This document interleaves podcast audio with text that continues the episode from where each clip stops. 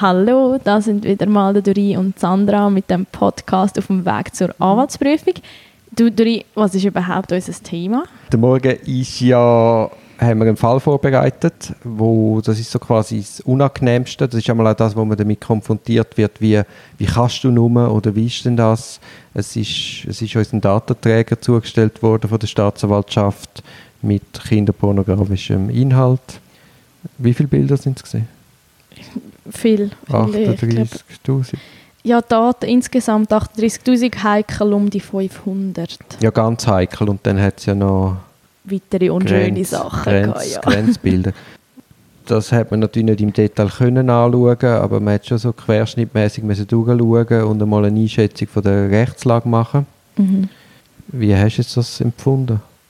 Ja, also ich glaube, was hilft, ist halt, dass man einen recht konkreten Auftrag hat. Das ist ja so ein bisschen, man muss die Abgrenzungen anschauen, es gibt so ein paar Punkte oder was ist überhaupt auf dem Bild, auf was ist der Fokus von der Fotografie und so weiter und so fort. Und wenn man es halt ein bisschen versucht zu abstrahieren und wirklich einfach tut filtern, was, wie, wo und ist das echt strafbar oder nicht, dann nachher kann man es ein bisschen mit Distanz anschauen.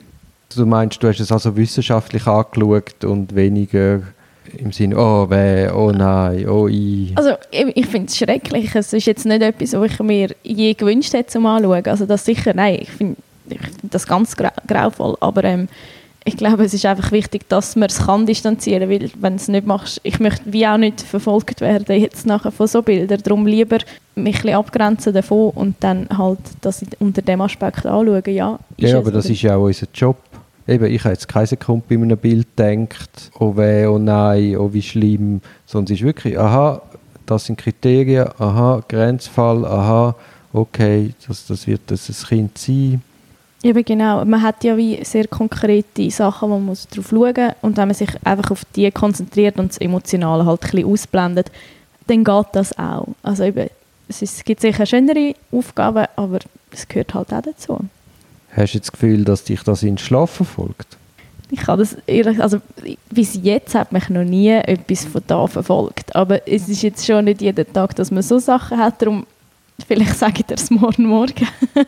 Nein, ich glaube es eigentlich nicht.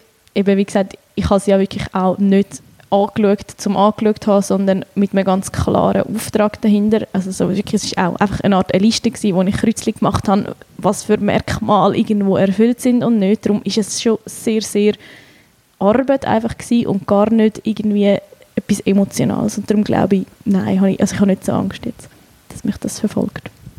Sonst finde ich, müsste man unbedingt, müsste es unbedingt sagen, weil das ist ja etwas, was bei unserem Job völlig verkennt wird oder auch nicht gepflegt wird. Dass man nämlich, das macht bei uns auch etwas so Fälle Mhm. und dass man das selber eben auch muss verarbeiten Also das ist sicher so, dass man es muss verarbeiten ja. Und eben, wenn man es dann eben selber, wenn es einem verfolgt etc., muss man dann schauen, was gibt es für andere Möglichkeiten oder ob man dann irgendeine Intervision macht oder andere Hilfe beiziehen. Mhm.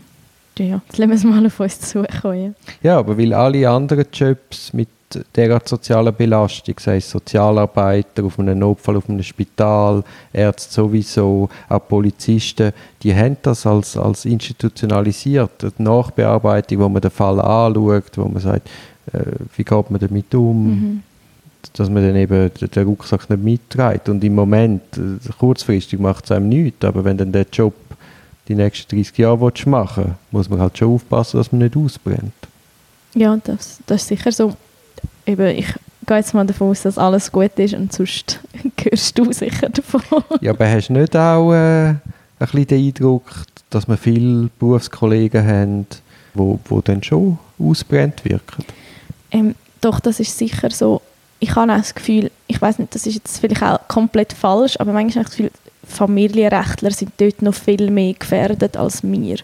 Weil dort ist es so, so stark emotional. Wir haben wirklich so wie Gelegenheit, einfach das ein bisschen als Delikt abstempeln und uns viel besser davon zu Ja, distanzieren. wir tun eben nicht das Delikt verteidigen, sondern Genau, so eine Person. Ja. Und das, das ist, genau, und ich glaube, wie dort, du kann- kannst so ein bisschen eine Grenzziehung machen, aber beim anderen bist du so stark emotional drin. Also, natürlich Gut, aber nicht. aber- Eherecht ist natürlich auch die Geschichte, das, ist noch, das ist so repetitiv. Ich glaube, es liegt auch an dem. Du magst es einfach die 15., 20., 30. Scheidung nicht mehr hören.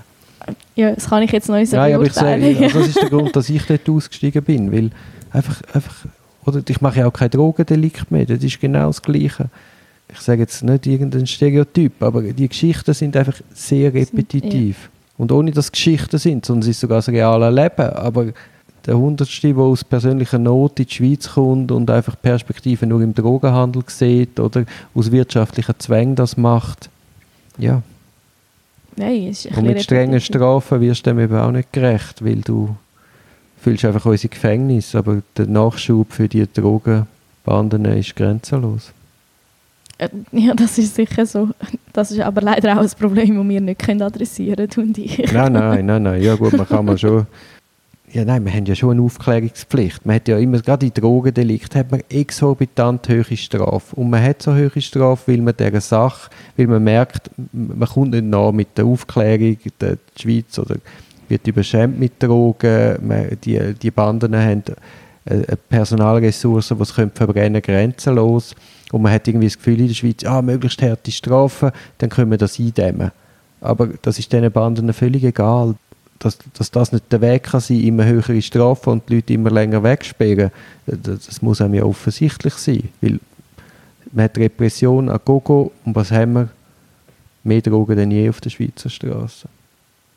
Also man müsste ehrlich sein und sagen, hey, Cannabis legalisieren, harte Drogen legalisieren, Aufklärung, schauen, dass die Drogen nicht gestreckt sind und das macht die Leute kaputt.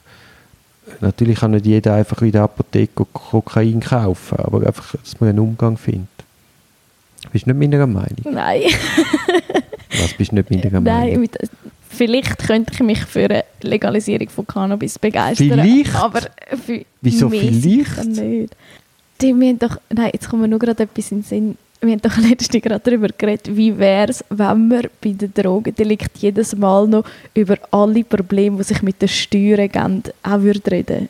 Also so, weil man ja eigentlich keine Steuern auf das Einkommen und Ja, so ja. zahlt Das ist jetzt mal auch noch Steuerbetrug. ja. Genau. Jetzt, hast, jetzt, nein, jetzt bringst du eine neue Strafverfolgungsidee, anstatt dass meine, mein Approach mit der Legalisierung äh, folgst.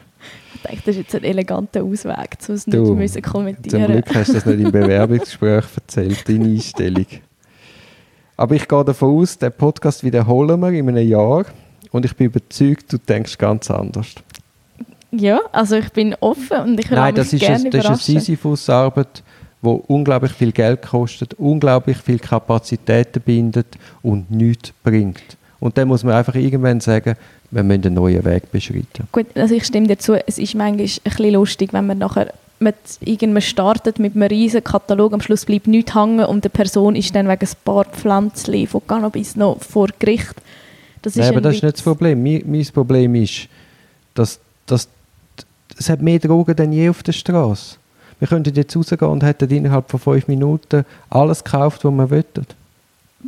Meinst Ja, aber du bist, du bist ein bisschen realitätsfern. Ich bin einfach nicht in dem bösen Teil von der Stadt unterwegs, Ja. keine Ahnung. Aber das ist vielleicht auch ein bisschen das Problem von der Strafverfolgung, dass eben die Leute, oder, die kommen aus ganz anderen Verhältnissen und äh, ja, ein bisschen mehr Dreck. Wer hat das gesagt? Der Gülle. Der Göhle. Ja gut, also ich be begebe mich mal an die Ort und schaue mal, wie lange das geht und vielleicht ändert sich ja meine Meinung Ja, gut, ja. das. Also, ich schlage vor, du gehst jetzt einmal in die Ferien. Mhm, Sehr guter Vorschlag.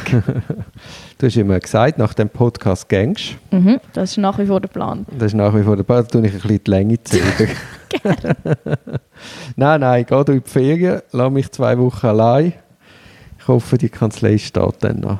Das ich auch. Ich finde Spass. Schöne Ferien. Dankeschön.